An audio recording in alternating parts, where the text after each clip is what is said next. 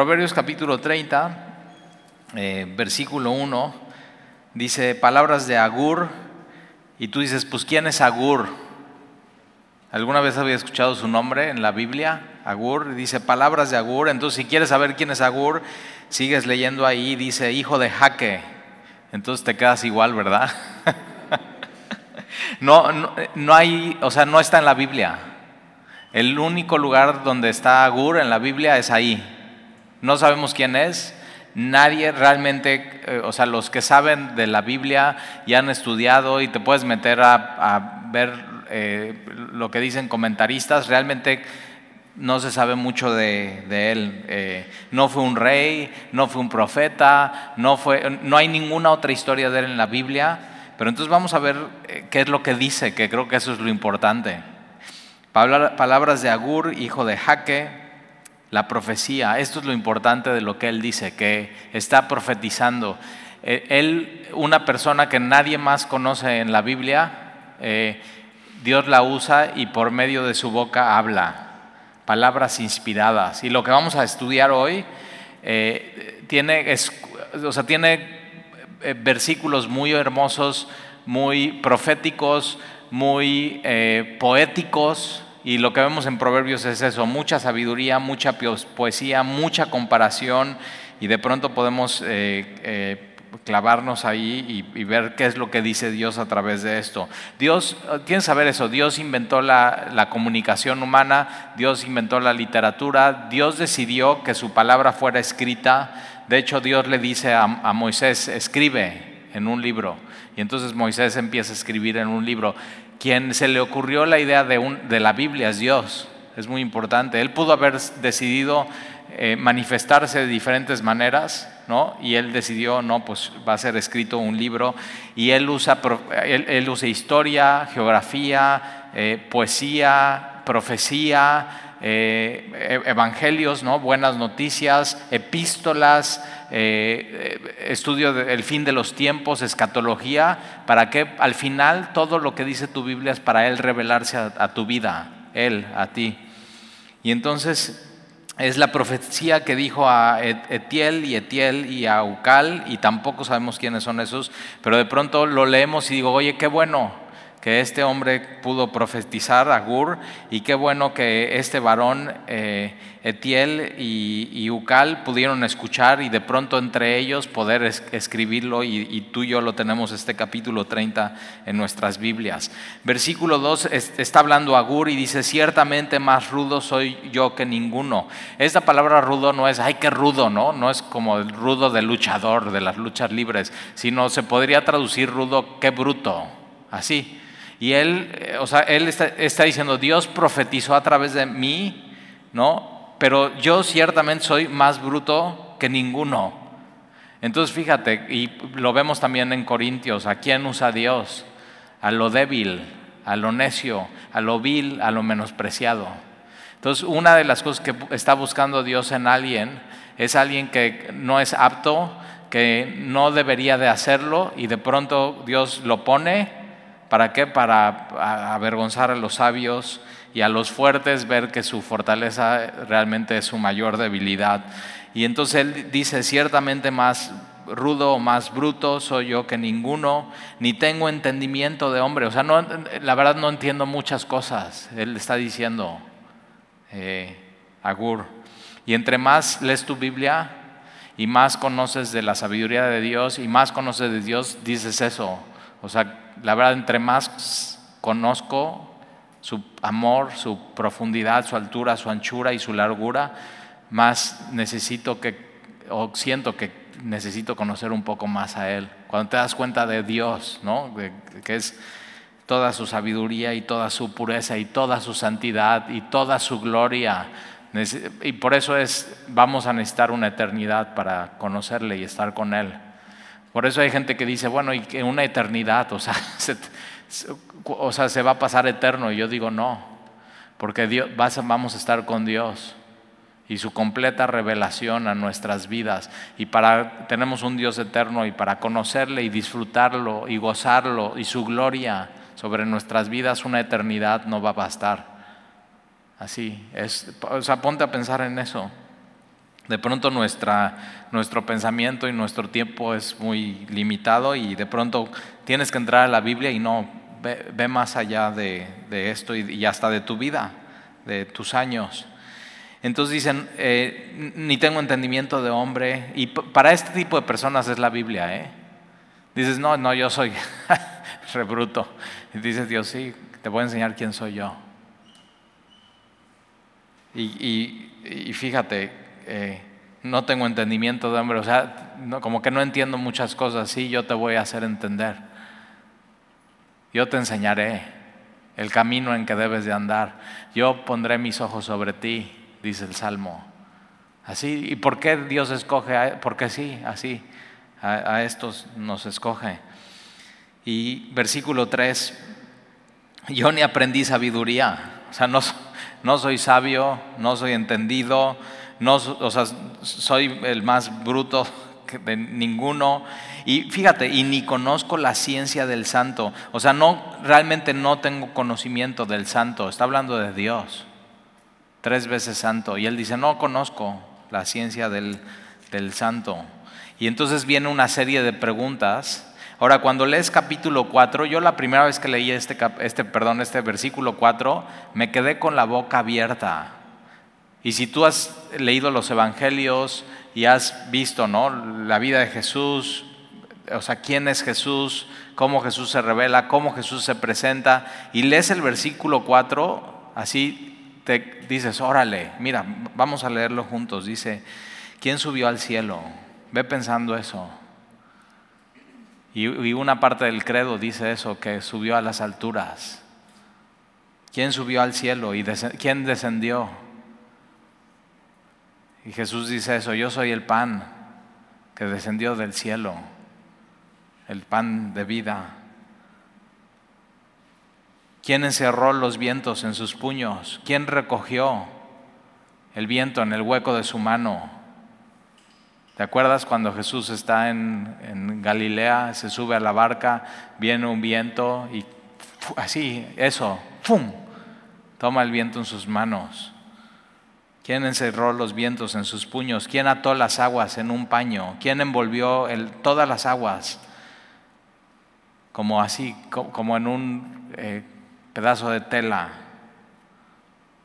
¿Quién afirmó todos los términos de la tierra? ¿Quién estableció los confines de la tierra, sus límites? ¿Quién le puso límite al mar? Ahora fíjate esta última frase. Ellos nunca han leído el Evangelio, ¿eh? Que tú y yo ya leímos. Y dice, ¿cuál es su nombre? ¿Cuál es su... Acuérdate que el nombre en la Biblia es cuál es su naturaleza de quién, hace, quién sube al cielo, quién descendió, quién encerró los vientos en su puño, quién ató las aguas en su paño, quién afirmó todos los términos de la tierra, cuál es su nombre, cuál es su naturaleza, cuál es su carácter, cuáles son sus atributos, cuál es su nombre. Ahora tú y yo no podemos saber su nombre si Él no nos dice su nombre. ¿eh? Él mismo se tiene que revelar a nosotros. Pero, y fíjate esta frase, ¿cuál es su nombre y el nombre de su hijo? si sabes. Y él está diciendo, yo soy, o sea, soy muy bruto, yo no soy entendido, yo no conozco. Y entonces, ¿cómo puedes saber eso? Solamente si Dios te lo dice y te lo revela. Y entonces tú y yo de pronto ya conociendo la manifestación de Dios completa, sabes que quién subió al cielo después de haber resucitado 40 días Jesús. ¿Y quién descendió? O sea, Él siendo Dios, Filipenses capítulo 2, estando en su gloria, se hizo hombre. Y no solamente descendió y fue a la cruz, sino el, el credo dice, y descendió a los infiernos. ¿Quién encerró los vientos en su puño? Ahora mucho esto está en Isaías 40. Mira, vamos, vale la pena. Isaías más adelantito, capítulo 40, es uno de mis pasajes favoritos de Isaías hablando sobre Dios, Isaías 40, es de los profetas mayores. Isaías 40, empezando en el versículo 12. Está el título que le ponen aquí en tu Biblia es El incomparable Dios de Israel. Jehová es su nombre. Yahvé, ya. Ahora, ¿cómo lo sabemos? Porque Él se manifiesta y dice, yo soy, yo soy el que soy. Si no, no, no podríamos saber, porque nuestro entendimiento es limitado y Él se tiene que revelar a nosotros. Estuve el domingo terminando las reuniones, eh, como iglesia estábamos orando por un muchacho, un joven, 15 años, viene al grupo de jóvenes, viene aquí a la iglesia los domingos y eh, su mamá me vio aquí el domingo y dice, no, pues es que mi hijo quiere que ores por él cuando salga del hospital y digo, no, pues ¿para qué me espero? Mejor voy hoy al hospital. Y entonces fui el domingo saliendo de aquí de Semilla al hospital a verlo y ya voy, súper lindo, y ahí estoy un poco con su familia y sentado en el, en el y platicando y pues cómo te sientes y cómo, o sea, qué ha pasado, qué dicen los doctores, oramos juntos, este, y, ya que me voy, me dice, oye, así me hace, y entonces ya me acerco y me dice, y ya ves, hay camas en todo el área, porque era la de pediatría, ¿no? Me dice, puedes, puedes orar por él. Digo, órale, chavo. o sea, vengo a visitarte y me mandas a orar por el de al lado y digo, bien, o sea, has aprendido algo de semilla, bien evangelístico el rollo, ¿no? Donde quiera que Dios te ponga, ahí tienes que, es una gran oportunidad. Fíjate, 15 años, ¿eh? Y entonces digo, sí, órale, va. ¿Cómo se llama? Y ya me dice, se llama, ya me dice su nombre. O sea, él ya, ya me estaba esperando para decirme el nombre del de él y que fuera a orar por él. Y entonces ahí voy, me acerco a él y le digo, ¿y sabes qué tiene? Y me dice, sí, sí tiene cáncer. Un muchacho un poco más grande de 15 años, yo creo que 18 años más o menos, está tendido en su cama, me acerco con él y le digo, hola, oye, perdón, que te interrumpa, ¿no? Eh, eh, estaba viendo algo en su celular y le digo, eh, soy pastor de una iglesia y me gustaría hablarte un poco y orar por ti y déjame decirte que Dios te ama y que Él se quiere revelar tu vida y que Jesús es el Salvador de este mundo. Y, le empecé a decir así, hablar, hablar del Evangelio y se me queda viendo y una voz súper ronca así me dice, pero es que yo no, yo no creo nada. Y le digo, bueno, déjame orar para que Jesús se manifieste en tu vida. Fíjate cómo el, el, hombre, sin que Dios se revele a su vida y se manifieste en su vida, no puede conocer a Dios. Y de pronto, o sea, como este hombre, o sea, está profetizando y dice, ¿Quién hace esto? ¿Quién hace esto? ¿Quién hace esto? ¿Y quién sabe su nombre? ¿Y, quién sabe el nombre de su hijo? Tremendo. O sea, ese versículo 4 dices, no inventes. Hace, ve, en la época de, de Salomón. Y solamente porque Dios se estaba revelando a él y él simplemente se está dejando usar y está escribiendo eso. Y Dios, si tú y yo estamos aquí, con una Biblia abierta, nunca te olvides. No fue por tu inteligencia, no fue por tu disciplina de querer buscar a Dios, fue porque Dios se reveló a ti. Te quiso decir cuál era su nombre, cuáles eran sus atributos, cuál era su carácter y cuál era su intención de Él para contigo. Por eso nunca hay jactancia, por eso él dice, no, yo soy el, más bruto de todos, pero fíjate, y, Dios se revela. Entonces, como Pablo dice, o sea, no hay nada, no hay cero jactancia en estar aquí juntos con nuestra Biblia abierta y diciendo, vamos a aprender más de Dios. Y, mira, fíjate cómo Dios se revela. Isaías capítulo 40, versículo 12, ¿quién midió las aguas con el hueco de su mano?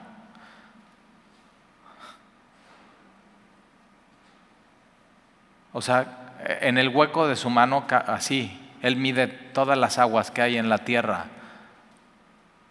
Nada más investiga qué porcentaje de la tierra es agua y vas a decir, órale, todo eso cabe en el hueco, así, en el hueco de su mano. Tú vas a la playa y hay un poco de olas y con una pequeña ola te andas ahogando. Y Dios dice, no, yo toda el agua que hay en todo el globo terráqueo cabe aquí en el hueco de mi mano. Mira quién es tu Dios. Él es tu Dios. ¿Quién midió las aguas con el hueco de su mano y los cielos con su palmo? Entonces así, cuando tú quieres medir algo, dices, a ver, pues de aquí a allá y ya tienes tu pasito, un metro. Y ahí estás midiendo. Y, Dios dice, no, yo todos los cielos, así, con la palma de mi mano, lo mido. Ya sé cuánto es. Él es tu Dios, Él es. Él es Jehová. Y el nombre de su Hijo tuyo lo conocemos, ¿verdad? Jesús, que significa Salvador. Es Emanuel, Dios con nosotros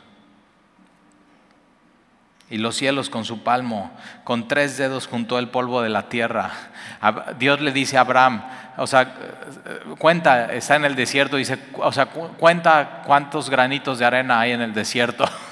Y, o sea, no, ¿cómo? Y Dios dice, mira, yo con tres dedos así, así, yo tengo aquí todos así los granos de arena y de tierra y de polvo y de todo en mi mano. Ve quién es tu Dios. Tienes un Dios grande.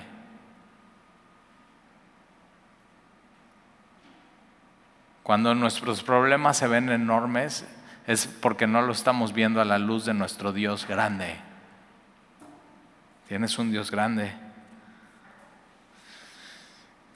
Pesó los montes con balanzas y con pesas los collados. ¿Quién enseñó al Espíritu de Jehová? ¿Quién? Nadie. ¿O le aconsejó enseñándole? Nadie.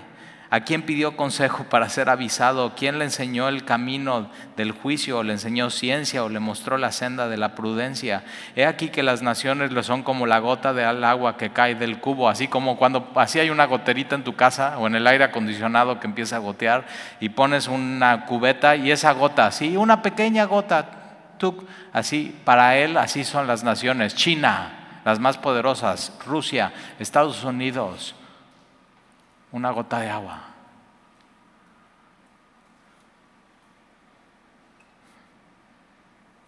Ese es tu Dios. He aquí que las naciones le son como la gota del agua que cae del cubo, y como menudo polvo en las balanzas le son estimadas. He aquí que hace desaparecer las islas como polvo. Ni el Líbano bastará para el fuego, ni todos sus animales para el sacrificio. Ve, ese es Dios. Como nada son todas las naciones delante de Él, y en su comparación serán estimadas en menos que nada, y que lo que, y, que, lo que no es. ¿A qué pues haréis semejante a Dios? ¿O qué imagen le compondréis?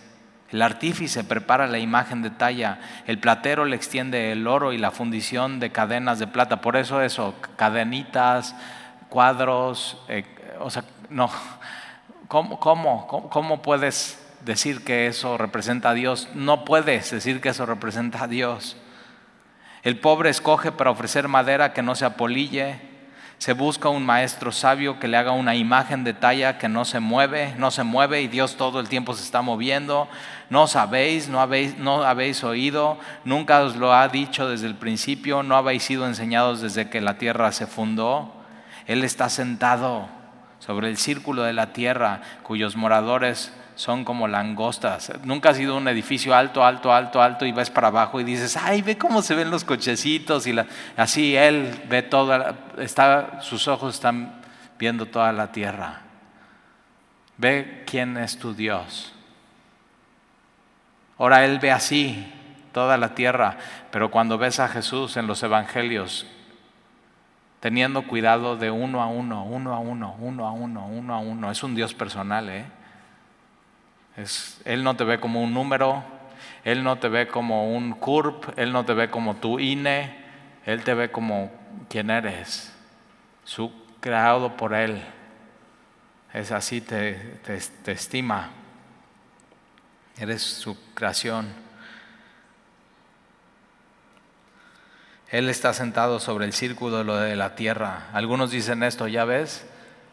En estos tiempos, cuando escribió esto en la Biblia, pensaban que la tierra no era redonda Y dice aquí el círculo de la tierra, cuyos moradores son como langostas. Él extiende los cielos como una cortina. Ahí está, así. Los, los cielos. Él extiende los cielos como una cortina. Por eso cuando Él crea todo en Génesis, todo lo crea en seis días, y son seis días literales. ¿eh?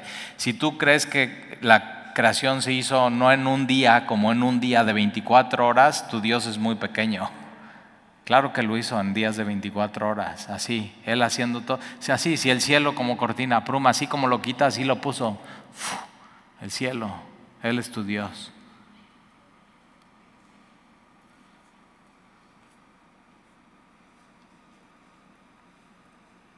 Los despliega como una tienda para morar. Él convierte en nada a los poderosos y a los que gobiernan la tierra hace como cosa vana. Pregúntale a Nabucodonosor, poderoso, y así termina debajo de un árbol como un animal por no haberse humillado delante de Dios. Y en el momento que se humilla, entiende, y su corazón ya no es altivo, ya está hablando de Jehová, de los ejércitos y cuando, o sea, cuando lees esto de Dios dices, órale, por eso Pedro dice, humillaos bajo su, su poderosa mano de Dios, porque ya te das cuenta quién es. Humillaos bajo su poderosa mano de Dios.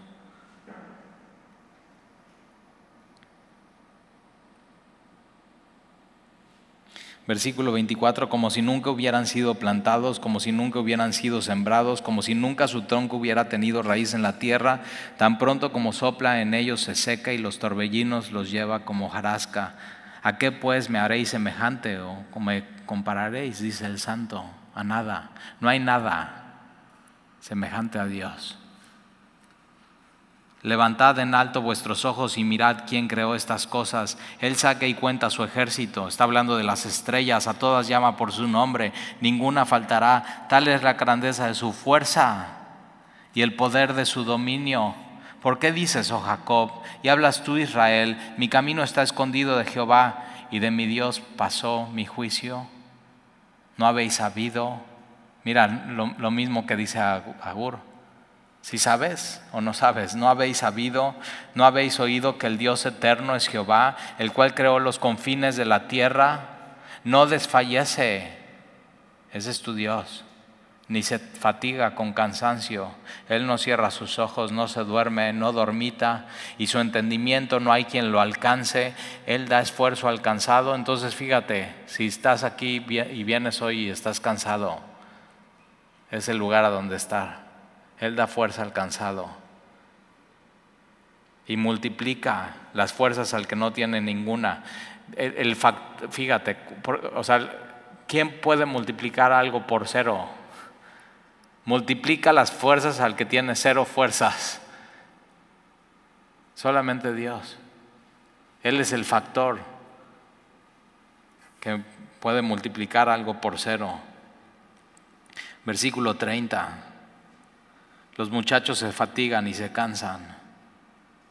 Los jóvenes flaquean y caen, pero los que esperan a Jehová tendrán nuevas fuerzas, levantarán eh, alas como las águilas, correrán y no se cansarán, caminarán y no se fatigarán.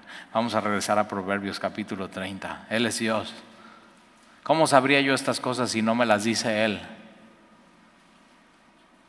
Proverbios capítulo 30.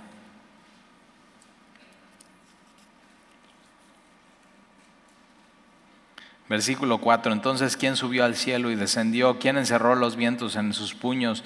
¿Quién ató las aguas en su paño? ¿Quién afirmó todos los términos de la tierra? ¿Cuál es su nombre y el nombre de su hijo? Si sabes, Dios sabe y Dios te lo ha revelado a ti. Toda palabra de Dios es limpia y ahí es donde está la revelación de Dios. Ahí está su nombre, sus atributos, su carácter, sus intenciones y sigues leyendo el Nuevo Testamento y es el nombre de su Hijo.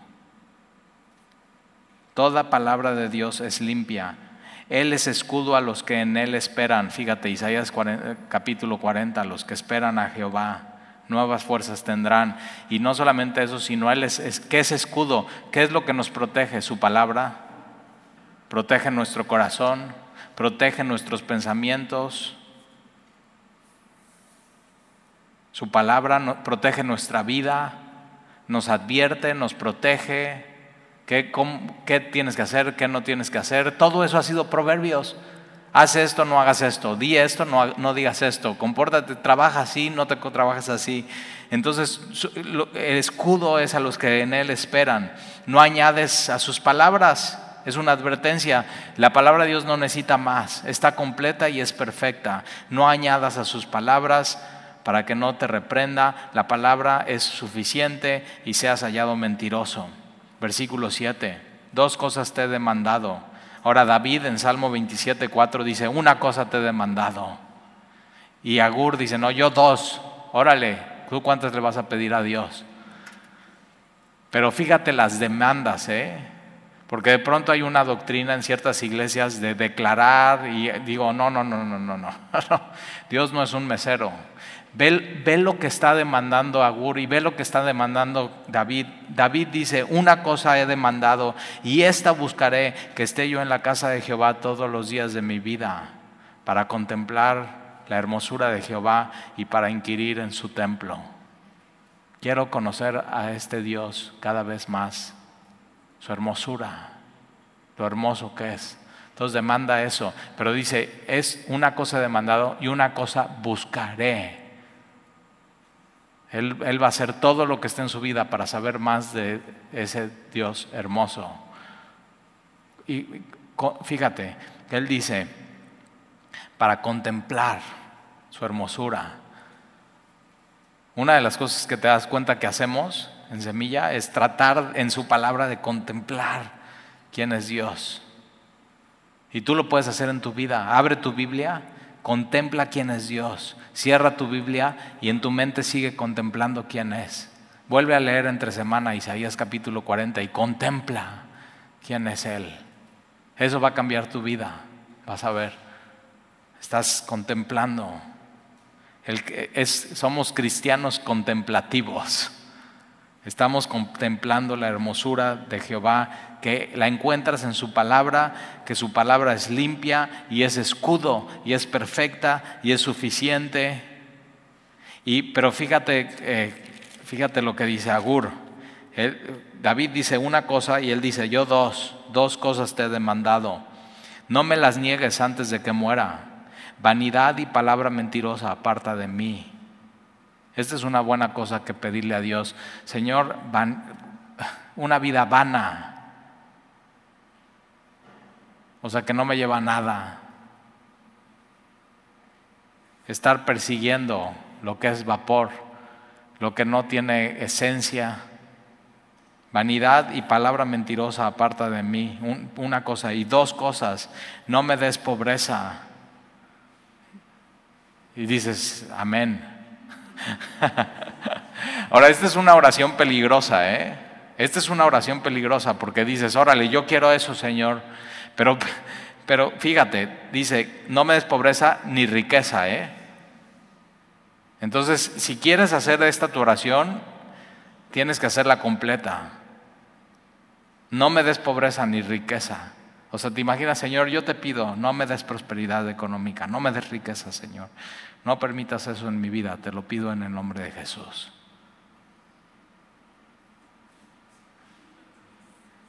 El Evangelio de la prosperidad.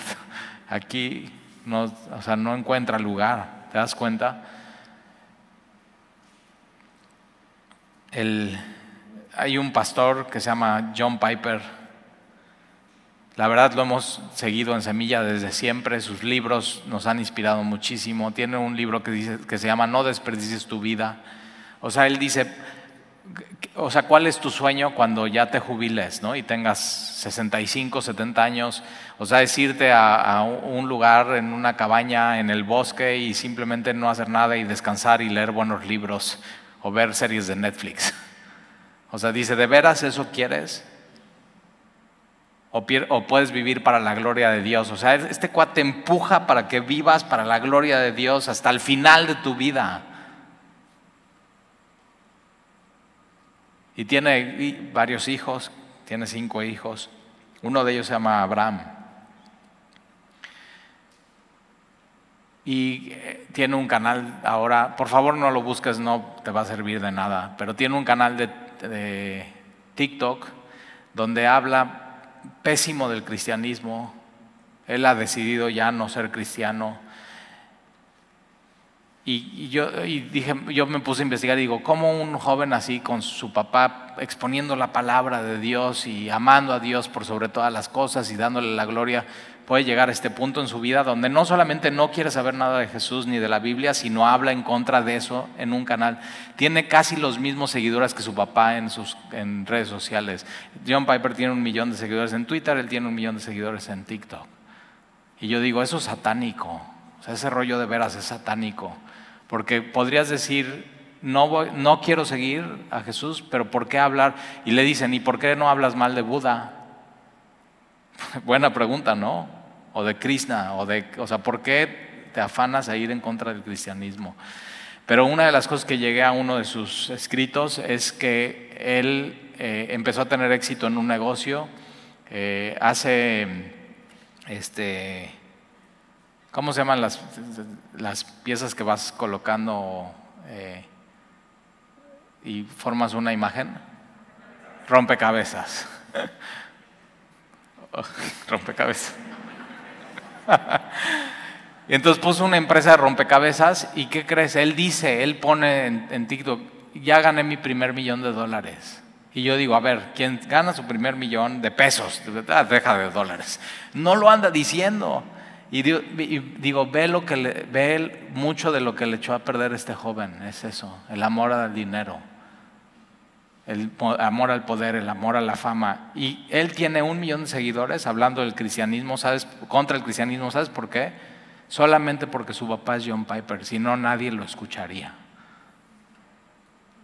Pero, y, y ve, o sea, ve esta oración y yo digo, Señor, y yo puse aquí en mi Biblia, quiero que sea mi oración. O sea, Señor, no, dos, dos cosas. Una, vanidad de palabra, vanidad, ¿es eso? Y palabra mentirosa aparta de mí, y no me des pobreza ni riquezas. Manténme del pan necesario, no sea que me sacie y te niegue y diga, ¿quién es Jehová? Que ya no necesite depender de Él. ¿Sabías que es una bendición poder todos los días de tu vida depender de Dios en tu vida?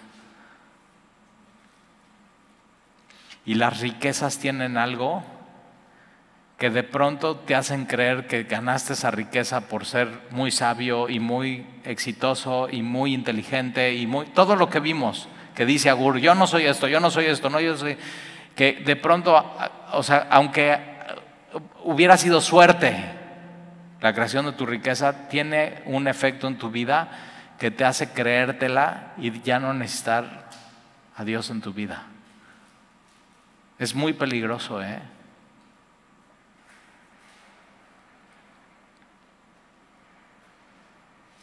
¿Quieres saber cómo es una persona en verdad su carácter?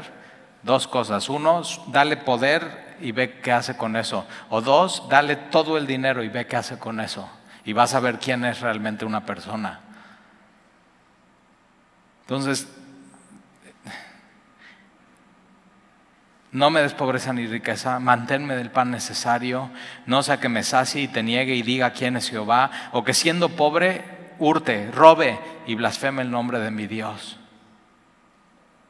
Versículo 10.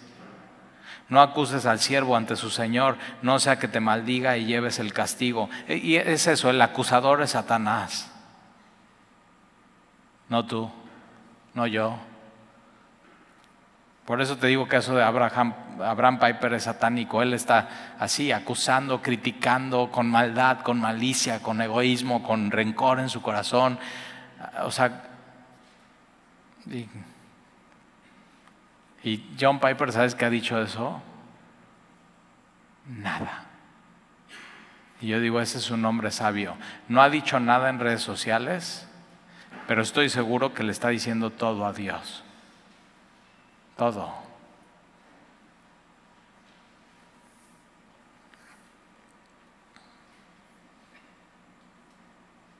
Hay generación que maldice a su padre. nuestra generación, ¿eh? que no le respetan, que no le aman, que no le obedecen, y a su madre no bendice, no honra, no obedece. Hay generación limpia en su propia opinión, la, la, nuestra. O sea, con la bandera de tolerancia todos estamos bien, nadie está mal, hay que aceptar a todos y a todo. Hay generación limpia en su propia opinión, si bien no se ha limpiado de su inmundicia. Hay generación cuyos ojos son altivos, a nuestra, ¿verdad? No necesitamos a Dios. Y cuyos párpados están levantados en alto. Hay generación, y es eso, la generación de los que hoy son eh, jóvenes adultos, fuimos educados con un tema de que el problema de la juventud es que tienen bajo autoestima. Entonces, ¿qué tenemos que hacer? Levantarles la autoestima. Y todos les levantaron tanto la autoestima que son unos altivos. Y les falta muchísima humildad a nuestra generación. ¿eh? Y ahora con el COVID, nuestra generación cree que todo lo sabe. Y todo tiene, o sea, tienen una opinión de todo y así. Y yo digo, Padre, perdónanos. Hay generación cuyos dientes son espadas y sus muelas cuchillos para devorar a los pobres de la tierra y los menesterosos de entre los hombres. La sangui, sanguigela, sanguigela, ¿cómo?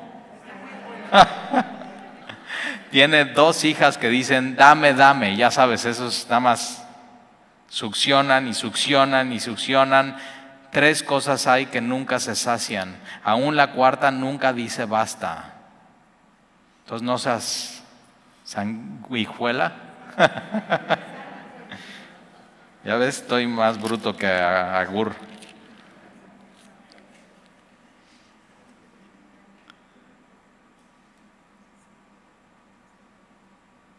Cuidado con nunca así saciarte.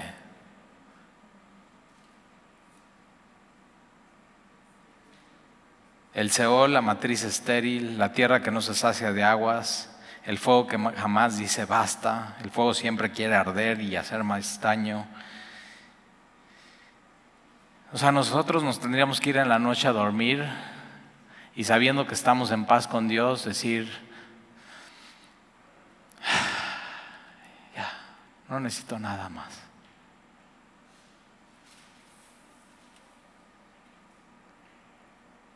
Versículo 17, el ojo que escarnece a su padre, que se burla de su padre, otra vez, nuestra generación.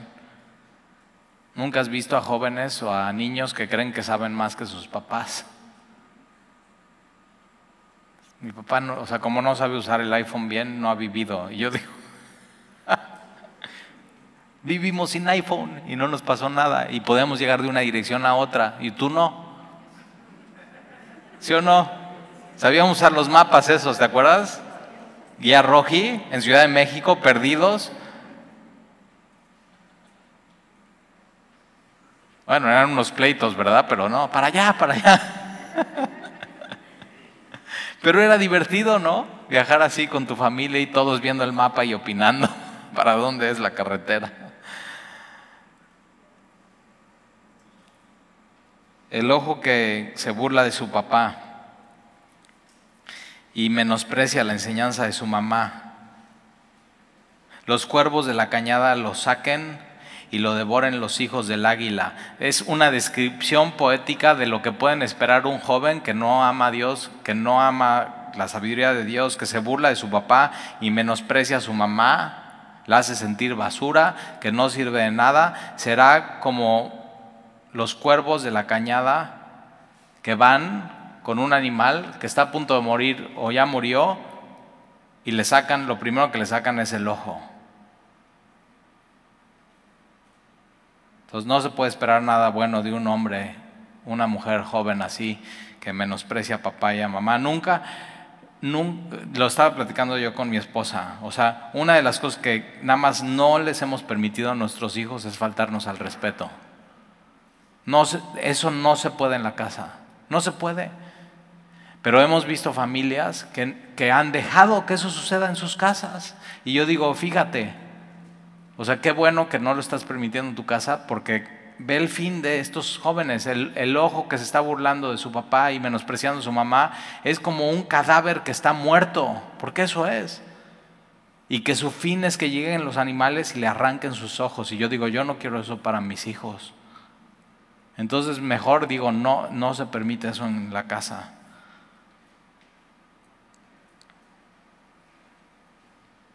Si los amas, disciplínalos, enséñales. Tres cosas me son ocultas, versículo 18.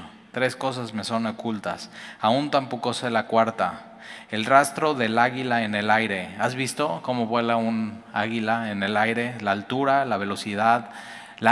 Yo digo, qué fácil vuelan.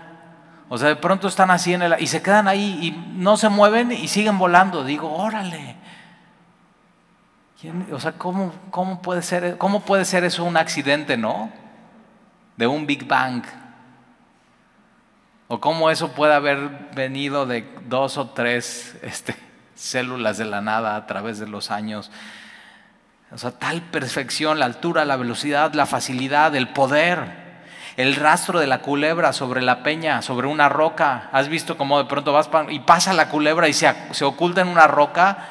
Pero no solamente se oculta, sino está lista para volver a salir. Y por eso Jesús, en Mateo lo hemos visto el domingo, tienes que ser prudente, sabio como serpiente pero sencillo como paloma. El rastro de la nave, del barco en medio del mar. ¿Has visto eso? Con un pequeño timón y una vela puede cruzar por completo el mar. Usando el viento, las mareas, las corrientes, la hidrodinámica y el rastro del hombre en la doncella. Es, el rastro es la conducta del hombre con la mujer joven, cómo, cómo la ama, la enamora, la conquista y de pronto crean una familia. Y simplemente él está poniendo esto, ve, o sea, esto me maravilla, me maravilla, me maravilla. Versículo 20, el proceder de la mujer adúltera es así, o el hombre adúltero es así. Come, limpia su boca y dice, no he hecho maldad. Es un corazón cauterizado, con una conciencia que ha decidido así, no importa, yo sé que está mal, pero voy a desconectar eso. Y es en un hombre o una mujer esto es lo más peligroso, porque no hay salvación en eso, porque no hay arrepentimiento, porque cuando no hay arrepentimiento no hay restauración. Aquel que peca y dicen, no he hecho, no he hecho maldad. La culpa es de todos, pero nunca de ellos. Y es muy serio eso en una persona. Yo he estado con personas así, que así, no, pues sí, así, y así está mi vida, y así estoy pecando, y así, y ya, ¿y qué? Y es lo más triste que hay. No han entendido nada no han entendido el amor de Dios, no han entendido la cruz del Calvario. Sí, porque quien entiende la gracia y el amor de Dios, deja de pecar. Es un chueco entendimiento de, de Dios y del amor de Dios. Y luego hay gente que eso, o sea, come, se limpia y dice no he hecho nada o sea, se acuesta, peca, adultera y no, no he hecho nada. Y yo digo, no, no he hecho maldad.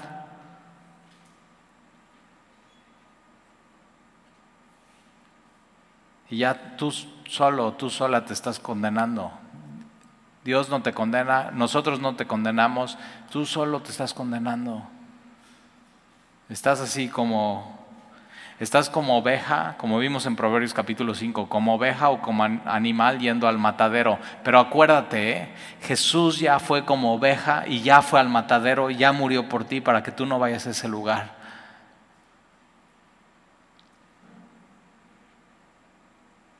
Versículo 21. Por tres cosas se alborota la tierra o por tres cosas tiembla la tierra. Y la cuarta, ella no puede sufrir por el siervo cuando reina. O sea, un siervo que es siervo, que no sabe reinar y lo ponen a reinar otra vez. Cuando alguien que no sabe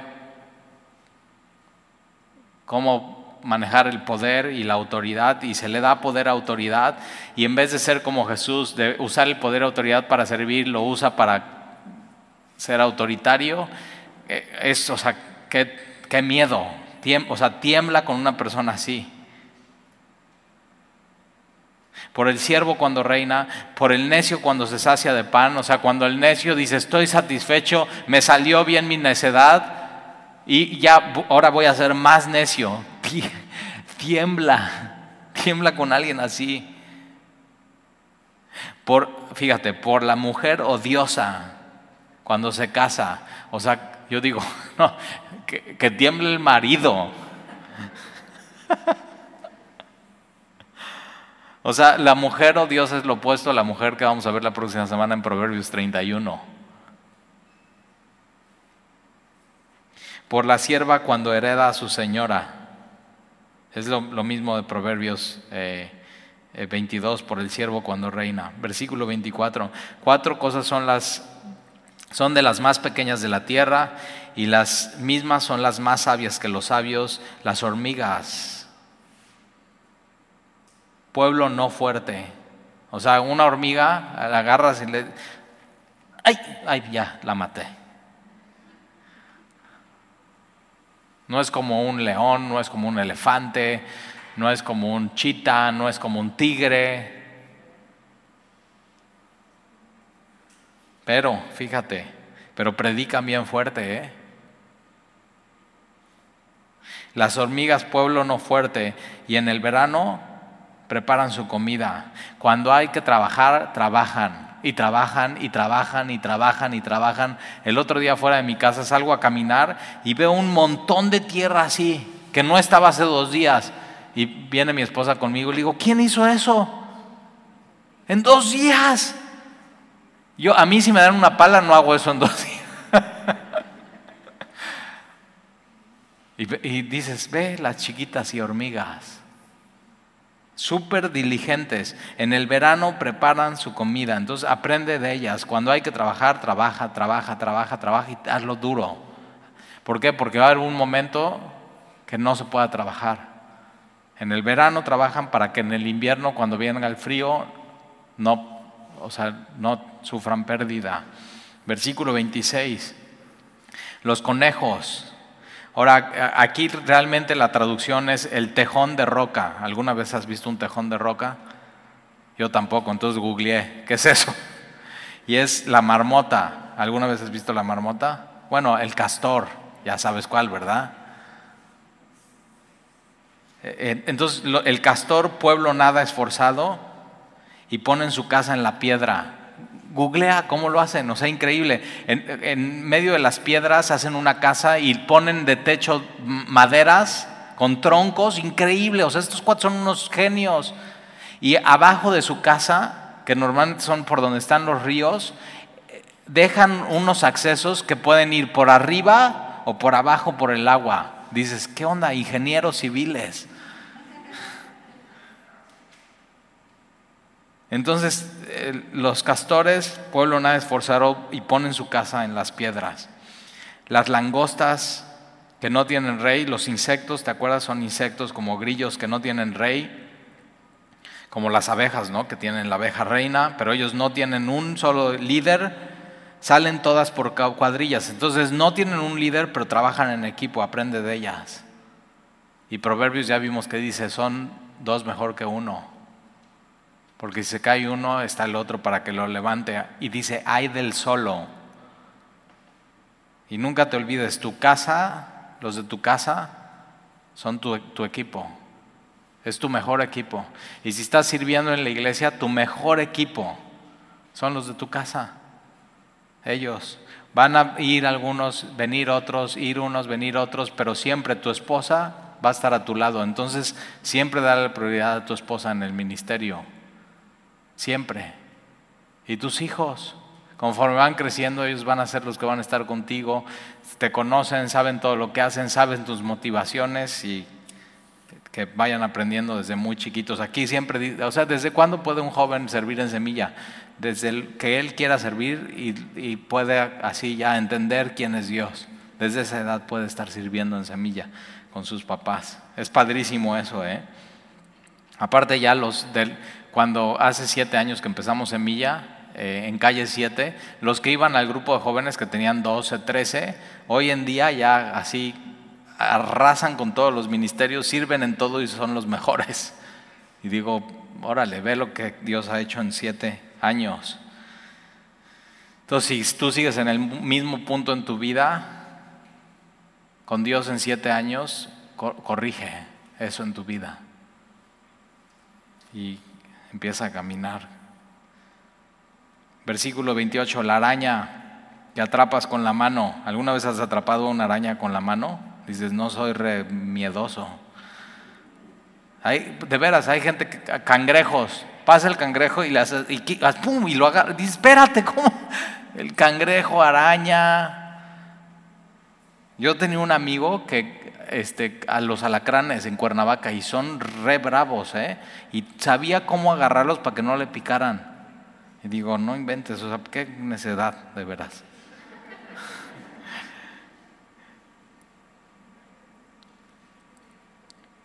La araña que atrapas con la mano y está en los palacios del rey. Y ahí se mete y ahí está en la esquina y nadie la echa, nadie, así, en una esquina y, y ahí está. Tres cosas hay de hermoso andar. Y la cuarta pasea muy bien. El león, ¿lo has visto caminar? Por eso hay tantas películas de ellos y así fuerte entre todos los animales que no vuelve atrás por nada. Subraya eso, ¿eh? o sea, tú y yo no tenemos que volver atrás por nada. Porque nuestro Señor es el león de la tribu de Judá. No vuelve atrás por nada. El ceñido de lomos, ¿alguien sabe quién es el ceñido de lomos? A ver, los muy estudiosos de la Biblia. El gallo, pues, de veras, el ceñido, ¿lo has visto cómo camina? Así muy con su lomito y sus dos patitas y su pico. Ahí está. Tres cosas hay de hermoso andar. ¿Nunca has visto un gallo caminar? Muy gallito. Luego caminas así tú, ¿eh? Acuérdate, la Biblia dice, tienes que ser sencillo como paloma no gallo, ¿eh? El gallo siempre se anda peleando con todos.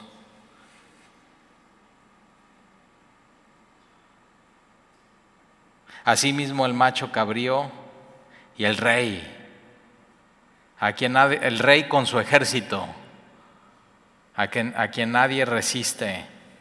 Versículo 32, si neciamente has procurado enaltecerte, o si has pensado hacer mal, pon el dedo sobre tu boca. Y yo aquí en mi Biblia le puse eso, no lo hagas. Si neciamente has procurado enaltecerte o si has pensado hacer el mal, acuérdate, antes de pecar, la, gestación del pecado es tu mente, ¿eh? aquí estás haciendo el plan.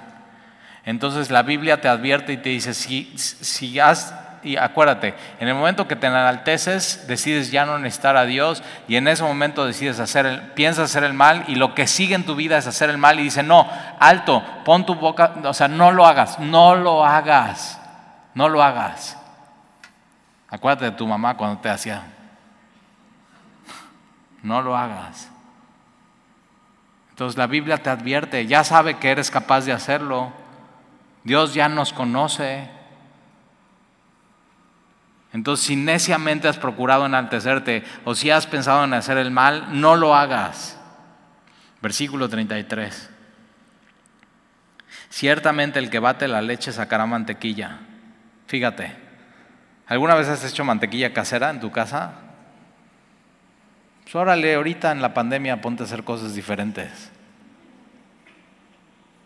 Tomas la leche, bates la leche, ¿qué sale? Mantequilla, ¿no? Aquí dice la Biblia. ok, pregunta. Si bates la leche y sale mantequilla una vez, y al día siguiente bates la leche, ¿qué, qué va a pasar? Otra vez, mantequilla. ¿Puedes esperar que salga mermelada de fresa? No, ok. Y al día siguiente, si bates la leche, ¿qué va a salir? Mantequilla. No puedes esperar que salga otra cosa en tu vida. Es causa y efecto, causa y efecto. Entonces fíjate, el que bate la leche sacará mantequilla, el que recio suena las narices sacará sangre. Entonces recio suenas tu nariz, bueno, ahorita te suenas la nariz y todos te ven feo. Pero a ver, si recio suenas tu nariz y te sale sangre, ya te limpias la sangre, te pones aquí el frío y todo. Al día siguiente, si te suena la nariz recio, ¿qué te va a pasar? te va a salir sangre. Ya sabes, causa y efecto. Y al día siguiente, cuando te suene la nariz duro, ¿qué va a pasar? Te va a salir. ¿Puedes esperar algo diferente? No. Ok. ¿Qué tienes que hacer para ya no hacer mantequilla? Ya no batir la leche. ¿Qué tienes que hacer para que ya no te salga sangre? Ya no recio la nariz. ¿Ok? Ahora, fíjate. El que provoca la ira causará contienda. Causa y efecto. Entonces, ¿qué es lo que causa contienda en tu casa? Esto lo uso para matrimonios. La pregunta que les hago es, ok, cuando se pelean y tienen una diferencia, ¿cuál es la causa? Normalmente siempre son las mismas causas. No, pues fíjate que, o sea, yo odio, te voy a poner un ejemplo, Sandy mío. Sandy, una de las cosas que más odiaba es que yo la molestara. Yo era molestoncito. Así. Y entonces la molestaba, la molestaba y la molestaba, la molestaba, la molestaba. Se enojaba, terminábamos en pleito. No me molestes, la molestaba. Es lo mismo. Entonces, bates la mantequilla que sale. No, bates la leche, sale la mantequilla. bueno, pero ya entendiste, ¿no? ¿Qué tienes que hacer en un matrimonio? Dejar de hacer lo que causa contienda y lo que causa enojo. Entonces, si eso no le gusta que hagas, deja de hacerlo. Y vas a quitar la contienda. Es, es, un poco en un matrimonio, en una familia, en una iglesia, en un trabajo. Si esto está causando problemas, deja de hacer eso que causa problemas. ¿Y qué, crees? Ya dejé de ser molestoncito con Sandy. De veras, ya, ya. O sea, decidí arrepentirme, le pedí perdón. Por burro lo hacía en mi vida. O sea, era la eh, inmadurez, necedad, tontería, lo que sea. Y ahora me ama más. Y estamos más enamorados que nunca. Y hemos decidido, ok, si a ver, si bates la leche va a salir mantequilla y, a Sandy no le gusta la mantequilla, ¿qué tengo que hacer? Dejar de batir la leche. Es saber vivir con ellas, honrándolas, sabiendo qué les gusta y qué no les gusta, siendo inteligentes, siendo sabios. Entonces, ¿qué en tu vida causa problemas? Quita, cambia la estrategia. Es sabiduría causa y efecto. Si sigues haciendo lo mismo y piensas que tu vida va a cambiar, es locura, nunca va a cambiar, nunca va a cambiar. Porque si suena recio tu nariz, siempre va a salir sangre. Ya quieres que pare el sangrado en tu vida, en tu matrimonio, en la relación con tus hijos, deja de hacerlo. Así. Pero a veces somos tan necios.